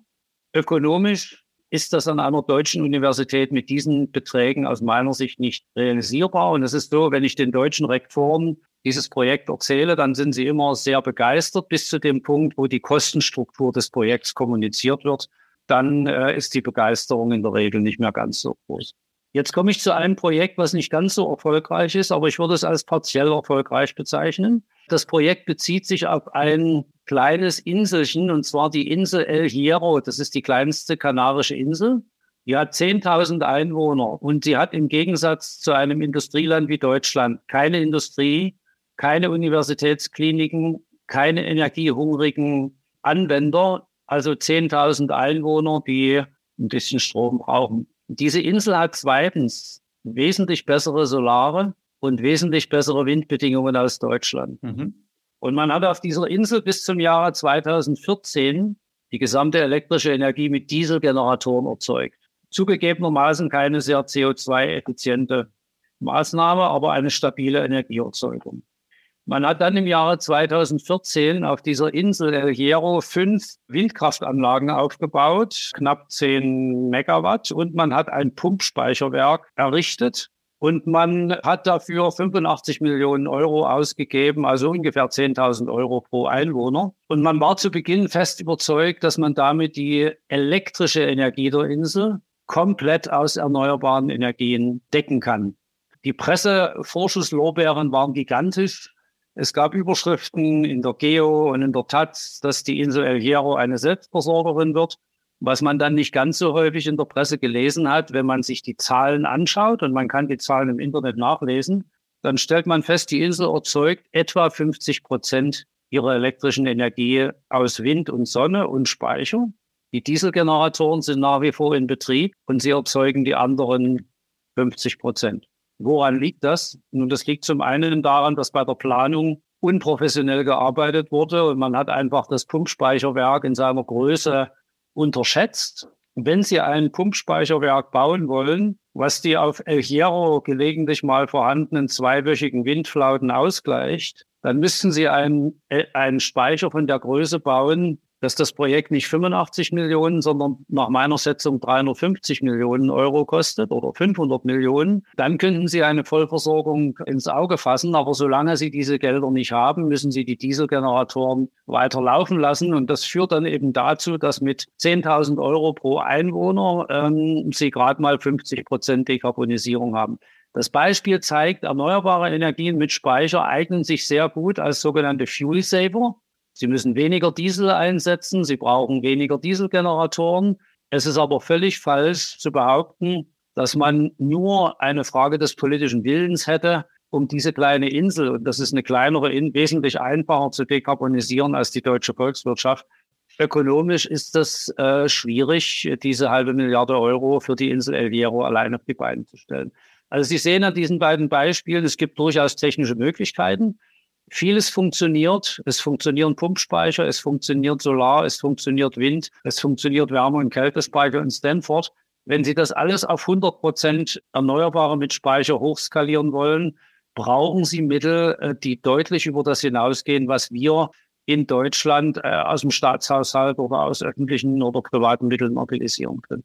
Also würden Sie sagen, der finanzielle Aufwand übersteigt unsere finanzielle Leistungsfähigkeit, selbst wenn wir sozusagen alle Mittel mobilisieren. Also eigentlich sagen Sie mir ja, es ist letztlich leicht technisch in der Theorie machbar, aber es ist in der Praxis gar nicht realisierbar, weil es viel zu teuer ist. Die Kosten steigen überproportional in dem Maße, wie sie sich dem Maße 100 Prozent Dekarbonisierung mit Wind, Sonne und Speichern annähern. Und wichtig ist zu verstehen, dass es keine lineare Funktion herstellt. Also Sie können die ersten 30 Prozent für einen bestimmten Betrag bekommen. Wenn Sie dann von 30 auf 60 Prozent gehen, dann ist das nicht das Doppelte, sondern das kostet überproportional viel. Stellen Sie sich das bitte ungefähr so vor, wenn Sie ein Hobbyläufer sind und den Marathon heute in vier Stunden laufen und Sie wollen den in drei Stunden laufen, dann müssen Sie viel mehr trainieren. Und wenn Sie den in zwei Stunden laufen wollen, dann können Sie trainieren, so viel Sie wollen. Das schaffen dann nur einige wenige Leute. Also diese Aufwandskurve steigt exponentiell in dem Maße, wie sie sich diesen berühmten 100 Prozent Dekarbonisierung annähern. Und das wird leider in der öffentlichen Diskussion immer wieder verschwiegen. Klar, die berühmte 80-20-Regel. Wir haben ja übrigens auch eine deutsche Insel, glaube ich, wo man es probiert hat, rein erneuerbar zu sein. Und es hat auch nicht ganz funktioniert, wenn ich es verstanden habe. Auch dort lagen die Speicher nicht aus. Das war die Insel Pellworm, genau. Wenn wir jetzt noch mal ganz kurz trotzdem, so einfach wäre wahrscheinlich, wenn die sagen, ja klar, jetzt hat er stellt, er gehört, was er hören möchte, beenden wir das Gespräch. Jetzt frage ich noch mal nach, weil ich meine, Ihr Kollege hatte ein Buch geschrieben, so retten wir das Klima, also im Sinne von, das Klima ist auch kein Thema. Und er hatte gesagt, na gut, wir haben verschiedene Möglichkeiten. Ich gehe mal noch mal ganz kurz Möglichkeiten durch. Er hat gesagt, Batteriespeicher. Ich glaube, in Australien gibt es ja auch einen Batteriespeicher und da sagt man doch, man muss einfach solche Tesla Gigafactories da anwerfen und wir machen große Stromspeicher. Für was sind Batteriespeicher geeignet und welchen Beitrag können sie leisten, beziehungsweise wo geistern in der öffentlichen Diskussion einfach Traumvorstellungen umher, die einfach nicht realistisch sind.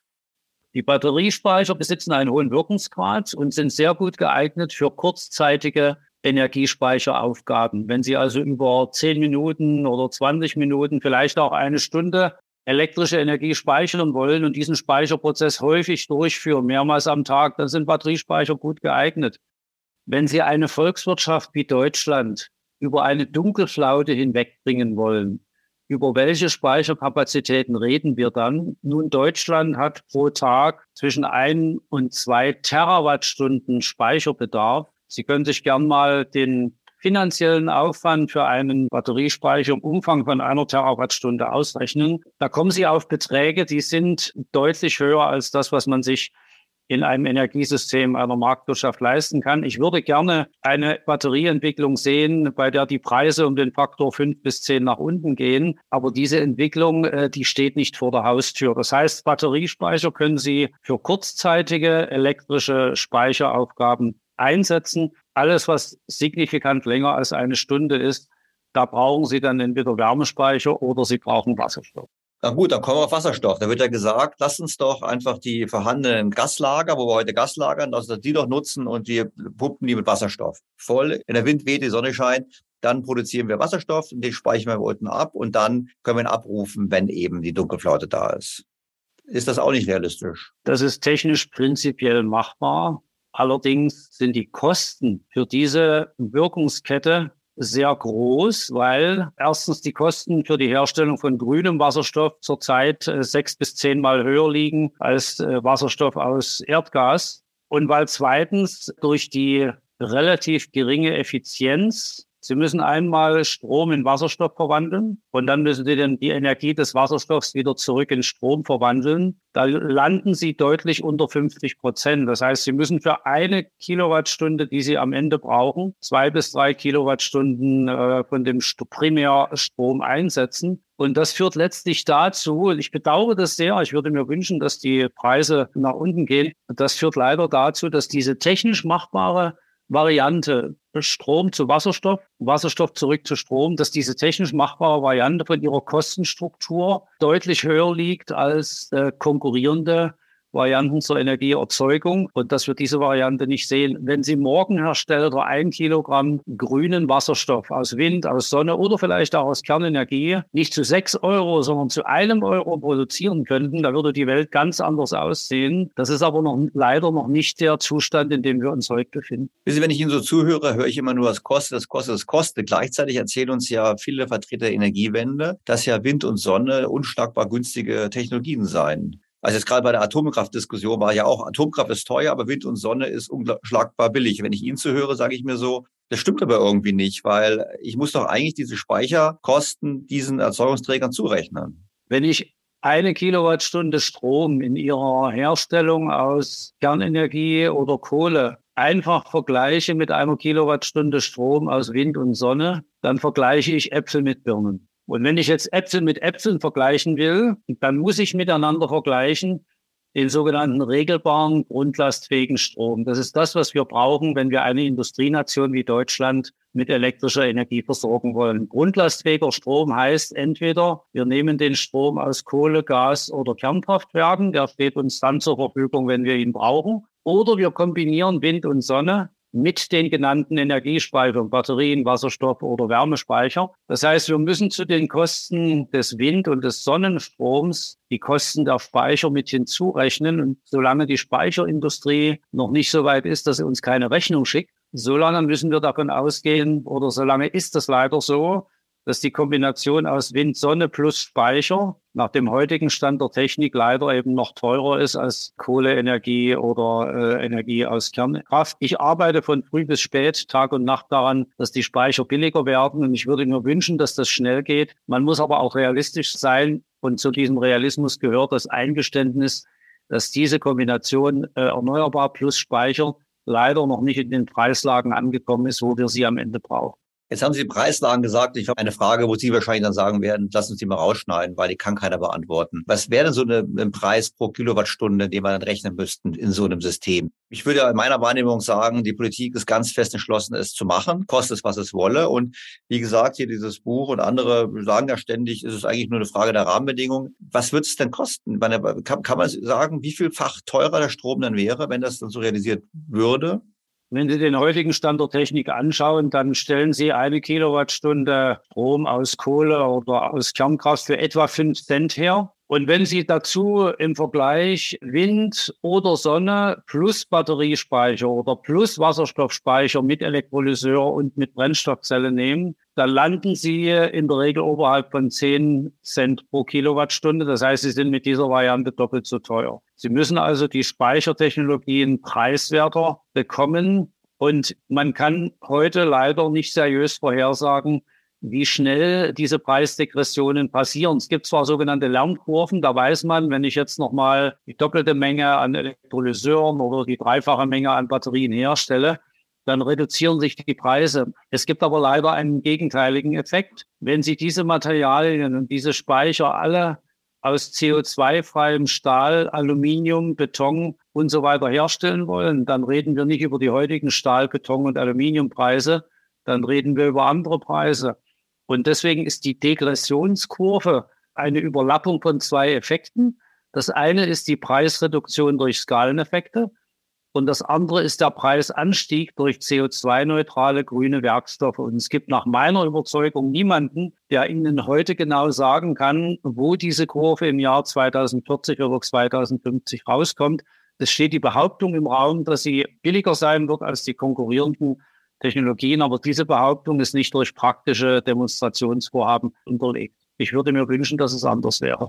Wie groß ist das Speicherproblem immer oder überhaupt? Weil es gibt ja dann auch wieder die Argumentation, die sagt, na ja, wir haben ja, das nehme ich auch wieder aus diesem Buch, wir haben ja ein europäisches Netz nach dem Motto, wenn jetzt in Stuttgart die Sonne nicht scheint, dann scheint die Sonne aber in Barcelona und deshalb können wir dann den Wind oder die Sonnenenergie aus anderen Regionen quasi importieren wenn bei uns zufällig mal die erneuerbaren Energien schwächeln. Intuitiv würde ich sagen, ja klar, desto größer der, die Region ist, die ich verbinde, desto mehr die Wahrscheinlichkeit ist, irgendwo Wind weht und Sonne scheint. Aber ist es realistisch, dass wir quasi europaweit so einen Ausgleich in dem Maße hinbekommen, dass die Speicherfrage entschärft wird? Oder ist das Speicherproblem auf jeden Fall ein Problem?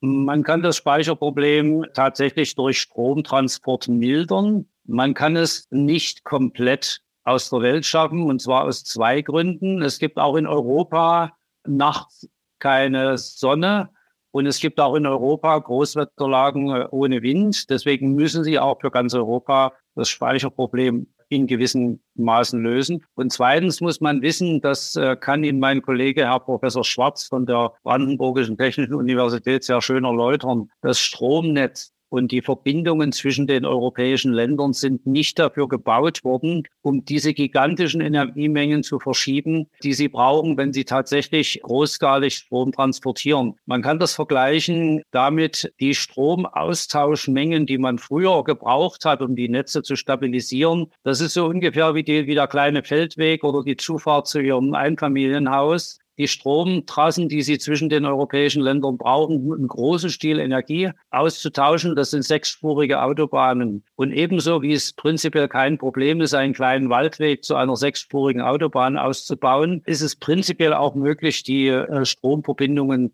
zu ertüchtigen. Aber das ist eben leider nicht zum Nulltarif möglich und das kostet dann auch signifikante Geldbeträge. Also egal, wie Sie es drehen, ob Sie mit Speichern operieren oder ob Sie teilweise mit Stromtrassen über Europa hinweg operieren, Sie müssen immer Investitionen tätigen und diese Investitionen machen die Lösung dann teuer. Jetzt sind wir beide keineswegs Leugner des Klimawandels und glaube beide davon überzeugt, man sollte was dagegen tun. Und Energie ist nun mal ein wichtiger Hebel und die Elektrifizierung ist ein wichtiger Hebel, um eben über Effizienzgewinne auch Primärenergie zu sparen. Soweit verstehe ich das auch so als Laie.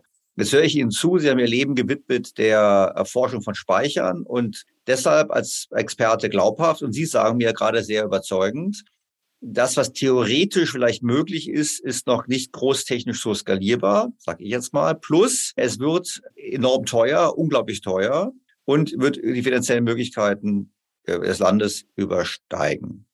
Dann sagen wieder die Klimaschützer, ja, es gibt aber keinen anderen Weg. Gäbe es denn aus Ihrer Sicht einen anderen Weg? Man muss bei dieser Frage zwischen der deutschen Perspektive und der globalen Perspektive differenzieren. Es gibt für ein wohlhabendes Land wie Deutschland durchaus technische Möglichkeiten. Nach meiner Überzeugung eine Kombination aus Wind, Sonne, Kernenergie und Speichern, mit dem sie eine recht hohe Dekarbonisierung deutlich oberhalb von zwei Dritteln erreichen können. Also für ein wohlhabendes Land wie Deutschland halte ich das für durchaus machbar. Wir müssen uns aber darüber im Klaren werden, dass Klimaschutz kein deutsches Phänomen und keine deutsche Herausforderung ist. Klimaschutz ist eine globale Herausforderung. Wir müssen also letztlich Lösungen erarbeiten, die vor allem in Ländern wie China, Indien und auch Entwicklungs- und Schwellenländern tragfähig sind. Länder, bei denen die Leute teilweise noch gar keinen Zugang zu elektrischer Energie haben. Und wenn wir diese Länder in den Blick nehmen, da können wir nicht einfach chinesische und indische Kohlekraftwerke abschalten, denn der mühsam errungene Wohlstand in China und Indien in den letzten Jahren, der begründet sich unter anderem auch auf dieser preiswerten Kohlekraft. Das heißt, wir müssen in den anderen Ländern, ob Indien, ob China, ob Indonesien, stärker als in Deutschland auf Kosteneffizienz achten. Und ich bin überzeugt, dass wir diese Kosteneffizienz nur dann erreichen, wenn wir jeweils geografisch und von den Ländern abhängig angepasst die kostenoptimale Lösung wählen und wie die dann aussieht. Wind, Sonne, Speicher, Kernenergie, Geothermie, Wasserkraft, vielleicht auch äh, CO2-Abscheidung bei fossilen Kraftwerken. Also wir müssen uns da auf eine sehr große Diversität, Vielfalt von Lösungen einrichten. Und wir müssen wissen, die finanziellen Herausforderungen global sind wesentlich größer als in Deutschland, weil Deutschland ein wohlhabendes Industrieland ist. Ja gut, aber das haben wir ja gerade vor einigen Wochen die letzten drei Atomkraftwerke ausgeschaltet. Das heißt jetzt auch für uns entweder, wir scheitern bei der Dekarbonisierung des Energiesystems und nehmen dafür sehr viel Geld in die Hand. Oder wir nehmen noch viel, viel mehr Geld in die Hand und werden das Ziel wahrscheinlich trotzdem nicht erreichen. Oder aber wir machen die Atomkraftwerke wieder an. Ja, ich halte die Abschaltung der deutschen Kernkraftwerke sowohl unter Klimaschutzgesichtspunkten als auch unter Gesichtspunkten der Versorgungssicherheit, als auch unter Gesichtspunkten der Bezahlbarkeit für einen Fehler. Und ich glaube, wir wären als Volkswirtschaft wesentlich besser gefahren, wenn wir diese eine Säule, Klimaschutzsäule neben Wind und Sonne am Netz gelassen hätten. Ich glaube also, dass diese Entscheidung uns weiter von den Klimazielen, weiter von der Bezahlbarkeit und weiter von der Zuverlässigkeit entfernt. Aber die Entscheidung ist jetzt so getroffen und wir müssen schauen, wie wir dann damit umgehen. Vielleicht zum Abschluss nochmal Ihre Forschungstätigkeit. Ich meine, Sie haben jetzt sehr schön gesagt, eigentlich, was bei Batterien die Hürden sind, was bei, bei den anderen äh, Dingen die Hürden sind. Bei welchem Bereich wären Sie denn am optimistischsten? Wo glauben Sie denn, werden wir in den kommenden Jahren doch die großen Fortschritte sehen? Ich habe es vor kurzem mal gelesen, es gibt neue Stoffe statt Lithium, glaube ich, für Batterien, wo man glaubt, man kann dann Autos schneller laden für viel günstigere Kosten. Ähm, wo glauben Sie denn, werden wir in den nächsten zehn Jahren die größten Fortschritte sehen? Äh, Herr Stelter, ich sehe bei allen drei äh, großen Speichertechnologien Batterien einerseits, Wärmespeicher andererseits und chemische Energiespeicher wie eben Wasserstoff oder synthetische flüssige Treibstoffe. Ich sehe bei all diesen drei Speichertechnologien inkrementelle Entwicklungen. Entwicklungen, die uns zu niedrigeren Preisen, höheren Energiespeicherdichten, effizientere Herstellung bringen. Ich sehe bei keiner dieser drei genannten Speichertechnologien Revolutionen von der Art, wie wir sie aus der Hochtemperatur-Supraleitung kennen oder aus der künstlichen Intelligenz. Das heißt, wir müssen uns realistischerweise darauf einstellen, dass die Technologien, die wir in 10, 20, 30 Jahren anwenden, im Wesentlichen Verbesserungen der heute bekannten Technologien sind und darauf müssen wir uns einrichten. Äh, wo äh, mein Optimismus besonders groß ist, sind die Wärmespeicher. Die sind nicht so stark in der Öffentlichkeit präsent wie der Wasserstoff und die Batterien. Und deshalb möchte ich bei dieser Gelegenheit mal eine Lanze für die thermischen Energiespeicher brechen. Zum einen, neben dem Warmwasserspeicher, den Sie zu Hause haben, gibt es heute schon in den sogenannten solarthermischen Kraftwerken, also nicht Photovoltaik, sondern in den Kraftwerken im Sonnengürtel der Erde, wo Sie Sonnenenergie in Wärme umwandeln. In diesen solarthermischen Kraftwerken gibt es heute schon riesengroße Hochtemperatur-Wärmespeicher. Das sind große Türme, 30 Meter Durchmesser, 20 Meter hoch. Da drin befindet sich eine Flüssigkeit, flüssiges Salz mit Temperaturen zwischen 250 Grad in Klammern kalt und 500 Grad in Klammern heiß. Und Sie können heute in Spanien, in Chile, in anderen Ländern, können Sie Lösungen sich anschauen, wo Sie also tagsüber die Wärme, die Sie nicht direkt brauchen, in diese großen Speicher einspeisen und aus diesen großen Speichern für die gesamte Nacht Dampf herstellen, diesen Dampf verstromen, so wie im Kohlekraftwerk, und damit 24 Stunden am Tag regelbare elektrische Energie herstellen. Das ist ein Triumph der Kombination zwischen Solarenergie und Wärmespeicherung und den guten alten konventionellen Dampfturbinen, die gleichen Dampfturbinen, die in Kohle- oder Kernkraftwerken sind, die werden wir auch in Zukunft brauchen. Und wir arbeiten oder viele Gruppen arbeiten daran, diese Flüssigsalzspeicher, die Sie heute schon kaufen können, preiswerter zu machen, kompakter zu machen, höhere Temperaturen zu realisieren. Wenn Sie höhere Temperaturen haben, dann wird der Dampf heißer. Wenn der Dampf heißer wird, können Sie mehr Strom daraus generieren. Also es gibt eine ganze Menge von Stellschrauben, an denen Sie noch forschen und arbeiten können. Und deswegen ist meine Hoffnung zwar auf die Batterien und auf den Wasserstoff, aber ich bin besonders optimistisch, was die weitere Entwicklung dieser Wärmespeicher anbelangt. Wenn Sie diese Wärmespeicher noch weiter verbessern, dann können Sie sowohl an bereits vorhandenen Solarkraftwerken als auch an künftigen Solar- und Windkraftwerken durch die Kombination mit diesen Speichern sogenannte Carnot-Batterien aufbauen. Carnot ist der Begründer der Thermodynamik und Batterien sind Stromspeicher. Und diese Carnot-Batterien könnten in den nächsten Jahren unsere Speicherfähigkeit weiter verbessern. Nicht zum Nulltarif, aber das könnte eine weitere Technologie sein. Und da bin ich als Thermodynamiker besonders optimistisch, dass die uns halt weiterbringt.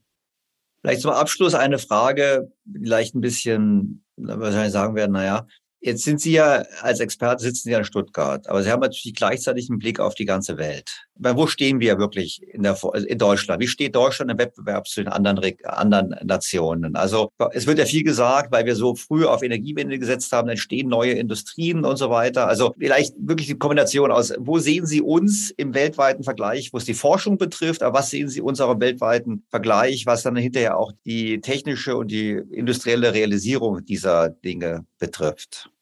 Äh, zu Ihrer Frage, Herr Stiller, habe ich gute und schlechte Nachrichten. Die guten Nachrichten bestehen darin, Deutschland, das muss man äh, bei aller Kritik immer wieder betonen, hat ein sehr, sehr gut ausgebautes System der Forschung und der Forschungsförderung. Mhm.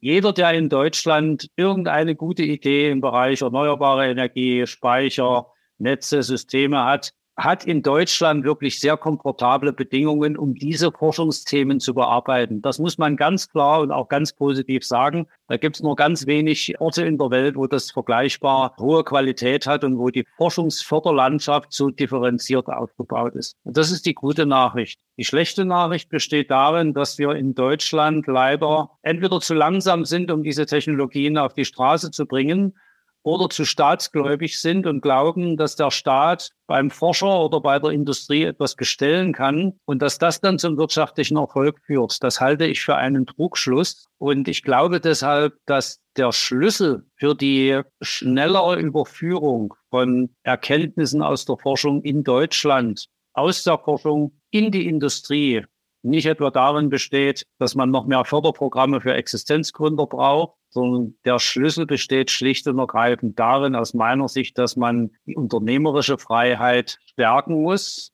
eine Entbürokratisierung der Existenzgründung, eine Liberalisierung des Arbeitsmarktes, eine ganz andere Wertschätzung von Unternehmern. Wenn Sie Unternehmer sind, werden Sie in Deutschland anders angeschaut als in den USA, das weiß ich selbst. Es gibt also eine ganze Palette, aber ich glaube, keine der Maßnahmen besteht nach meiner Überzeugung darin, dass der Staat noch mehr tun muss. Im Gegenteil, ich glaube, der Schlüssel zum Erfolg besteht darin, dass der Staat sich aus diesen Existenz- und Transferleistungen herausziehen soll. Und dann könnte ich mir vorstellen, dass wir in Deutschland schneller diesen Transfer bewerkstelligen. Ich sehe immer wieder mit großer äh, Begeisterung, aber einem lachenden und einem weinenden Auge, wie schnell unsere amerikanischen und chinesischen Kollegen ihre Forschungsergebnisse auf die Straße bringen. Und ich sehe mit weinenden Augen, wie meine jungen Mitarbeiter bei der Gründung eines Unternehmens mit der ausufernden Bürokratie Deutschlands zu kämpfen haben. Und ich glaube, an dieser Stelle müssen wir unternehmerfreundlicher sein, weniger regulatorische Maßnahmen, we weniger Bürokratie, damit diese Existenzgründung und diese Innovationen am Ende ihren Weg auch in die Praxis finden. Gottlieb Daimler, das sage ich hier in Stuttgart immer wieder gern, es ist nicht überliefert, dass Gottlieb Daimler 1886 bei Kaiser Wilhelm II. vorstellig geworden ist, um ein Markthochlaufprogramm für den von ihm erfundenen Pkw zu fordern, sondern er war Unternehmer. Er hatte äh, damals sehr liberale Bedingungen und das war noch kombiniert mit dem schwäbischen Fleiß, dem Erfindertum, der Schlüssel für den wirtschaftlichen Erfolg. Daran sollten wir anknüpfen und ich würde mich freuen, wenn die Zukunft in diese Richtung sich entwickelt. Ja, wer nicht? Das war ein wunderschönes Schlussplädoyer. Aber eine Frage habe ich noch, weil ich dir zugehört habe, habe gedacht, so, naja, wie geht's Ihnen eigentlich, wenn Sie Talkshows in Deutschland sehen zum Thema Energiewende? Ich meine, weil wir haben jetzt ja sehr schön zusammengefasst, was stimmt und was nicht stimmt in der Diskussion. Und Sie sind wirklich niemand, der irgendwie dagegen ist. Aber dann frage ich mich doch immer, wie sich dann eben auch Wissenschaftler hinsetzen und sagen, das ist alles kein Thema, wir müssen es nur machen. Also schauen Sie auch noch Talkshows? Ich schaue wenig Talkshows, aber ich höre mir die Stellungnahmen von Fachkollegen gern an. Ich kritisiere an diesen Stellungnahmen mit ein bisschen Selbstkritik eingeschlossen, dass in diesen Talkshows zu viele Theoretiker sitzen und zu wenig Praktiker. Und obwohl ich selbst in einem öffentlich finanzierten universitären Betrieb arbeite und in der öffentlich finanzierten Forschung, versuche ich mich immer in die Perspektiven meiner Kooperationspartner aus den Unternehmen hineinzuversetzen. Und ich versuche auch immer in die Praxis zu schauen. Und wenn ich in die Praxis schaue, dann stelle ich häufig fest, dass das Bild aus der Praxis nicht mit dem übereinstimmt, was die Theoretiker gern kommunizieren. Und deswegen betrachte ich mich als Grenzgänger zwischen der akademischen Theorie und der Praxis. Und ich würde mir wünschen, dass mehr Kollegen den Blick in die nackten Zahlen, in die harten Realitäten der Praxis werfen und nicht ganz so viele Blicke in die schönen äh, theoretischen Lehrbücher. Professor Test, das wünsche ich mir auch. Das wünsche ich meine Hörer auch. Vielen herzlichen Dank für Ihre Zeit. Ich habe eine Menge dazugelernt und ich bin sicher, wir werden die Gelegenheit haben, das Gespräch an einer anderen Stelle nochmal fortzusetzen. Auf jeden Fall an dieser Stelle vielen herzlichen Dank für die Erklärung dessen, was da gerade passiert. Vielen Dank. Herzlichen Dank Ihnen auch, Herr Stelter.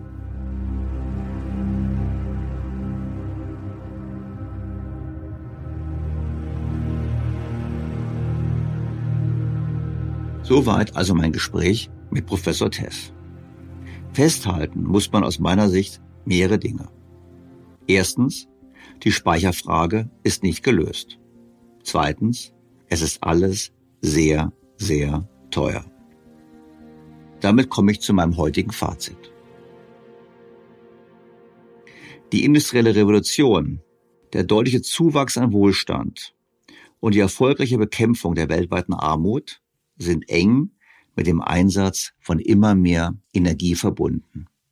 Wir kennen die Korrelation. Je höher der Wohlstand einer Gesellschaft, desto höher auch der Energieverbrauch. Und solange wir diese Energie nicht aus erneuerbaren Quellen oder Atomkraft erzeugen, ist dieser Energieverbrauch verbunden mit Luftverschmutzung und CO2-Ausstoß.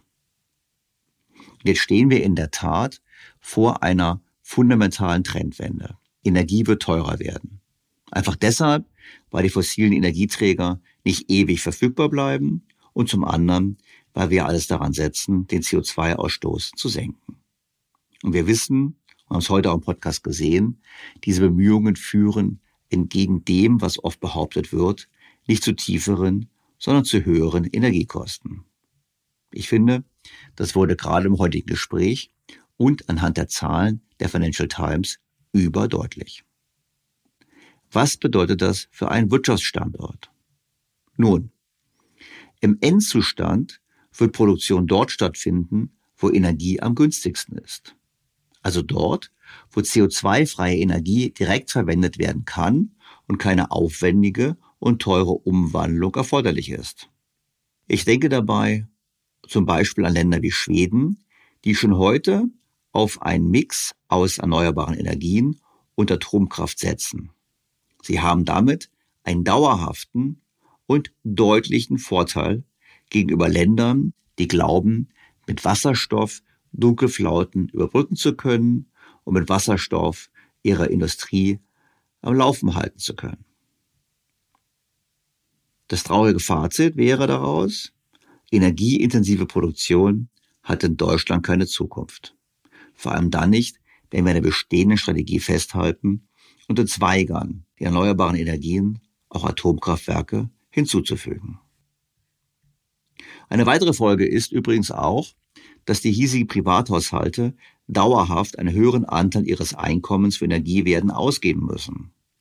Heute wird uns ja erzählt, wir machen uns unabhängig von den Öl- und Gas exportierenden Staaten. Das mag schon sein. Dafür machen wir uns abhängig von den Wasserstoff exportierenden Staaten. Ich denke, wenn wir unseren Wohlstand erhalten wollen, müssen wir dringend aufhören, uns einzureden, dass das Energiesystem der Zukunft, an dem wir gerade bauen, wettbewerbsfähig sein wird. Es stellt keine kostengünstige Energie zur Verfügung und wir wissen ja, die Überlegungen gehen eher in die Richtung, den Energieverbrauch in Antwort und Reaktion darauf in Deutschland weiter zu deckeln. Das IFO-Institut, bereits letzte Woche an dieser Stelle zitiert, rechnet vor, das Energieeffizienzgesetz, was letztlich ein Energiedeckelungsgesetz ist, bis zu 20 Prozent an Wirtschaftsleistung kosten dürfte im Jahr 2030. Doch nicht nur die Vision für das Ziel unserer Energiewende gehört auf den Prüfstand, das Gleiche gilt auch für den Weg dorthin. Die Energiewende selbst ist sehr energieintensiv, weshalb schon heute Länder mit günstiger Energie einen Wettbewerbsvorteil haben, auch durch den Einsatz fossiler Brennstoffe. Chinesische Solarzellen sind auch deshalb so günstig, weil zur Herstellung noch immer ein hoher Anteil von Strom aus Kohlekraftwerken verwendet wird. Hierzulande verhindern auch die hohen Energiekosten, dass die neuen Industrien überhaupt eine Chance haben. Die Politik möchte trotzdem, wie schon bei der Photovoltaik, dass wir bei der Wasserstoffwirtschaft die Vorreiter sind. Wir dürfen also, wie bei der Photovoltaik, mit Milliarden den Aufbau der Industrie im Ausland finanzieren. Und hinterher wird man sogar noch sagen, wir dürfen uns die Einsparung an CO2, die im Ausland mit der von uns finanzierten Technologie erzielt werden, nicht auf unsere eigenen Ziele anrechnen. Ich bleibe dabei. Ich finde, wir sollten uns zumindest einen Teil der weltweiten CO2-Einsparungen dank des Einsatzes von Photovoltaik auf unsere eigenen Ziele anrechnen. Denn wir haben das finanziert. Bekanntlich hat Robert Habeck die Vision, die Wirtschaft umzubauen. Für ihn ist Industriepolitik schick. Dann sollte man aber konsequent sein. Man sollte erkennen, dass der entscheidende Hebel zur Sicherung von Wohlstand in Deutschland ist, dass wir wettbewerbsfähige und ausreichend sichere Energie zur Verfügung haben. Das kann man nicht mit Subventionen auf Dauer erzielen. Das kann man nur erzielen, indem man Energie wirklich günstig macht. Der Anfang wäre meines Erachtens leicht. Man sollte aufhören, auf Märchenerzähler zu hören, sondern eher auf nüchterne Experten. Das sollte man besonders dann tun, wenn deren Aussagen nicht zum eigenen Weltbild passen. Wir haben ja diese Woche lesen können im Spiegel, dass die Grünen schon seit einigen Jahren versuchen, ihre Parteizentrale umzubauen. Sie wollten eine Wärmepumpe einbauen. Bis jetzt ist es nicht erfolgt. Nach mehreren Jahren Bauzeit und erheblichen Problemen hoffen sie, demnächst das Projekt abschließen zu können. Investitionsvolumen übrigens, laut Spiegel Online, 5 Billionen Euro. Das dürfte übrigens über dem Wert liegen, die man hätte ansetzen müssen, hätte man das alte Gebäude abgerissen und ein neues errichtet. Ich finde, es ist höchste Zeit, dass wir aus diesen kleinen Erfahrungen lernen, bevor wir versuchen, das gleiche Konzept aufs ganze Land auszurollen.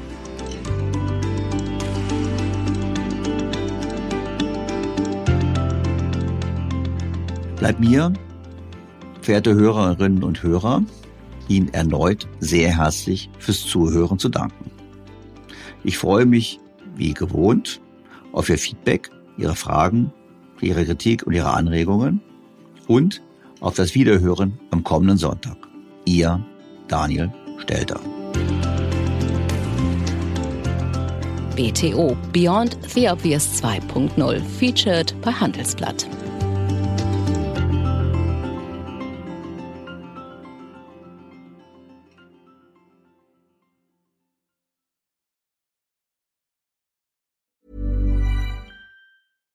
Was ist noch besser als ein guter Plan? Die Möglichkeit, ihn zu ändern. Mit integrierter KI bietet Workday kontinuierliche Innovationen, die Ihnen helfen, agil zu bleiben, egal was passiert. Workday, the finance and HR system for a changing world. ACAST powers the world's best podcasts. Here's a show that we recommend. Hi, I'm Jesse Cruikshank. Jesse Cruikshank. I host the number one comedy podcast called Phone a Friend. Girl, let's phone a friend. Not only do I break down the biggest stories in pop culture with guests like Dan Levy and members of InSync, I do it with my own personal boy band singing jingles throughout. Because it's my show. It's your show, girl. New episodes of Phone a Friend. Yeah. Drop Thursdays wherever you get your podcasts. So work it, girl. Yeah, work it. Okay, that's enough. ACAST helps creators launch, grow, and monetize their podcasts everywhere. ACAST.com.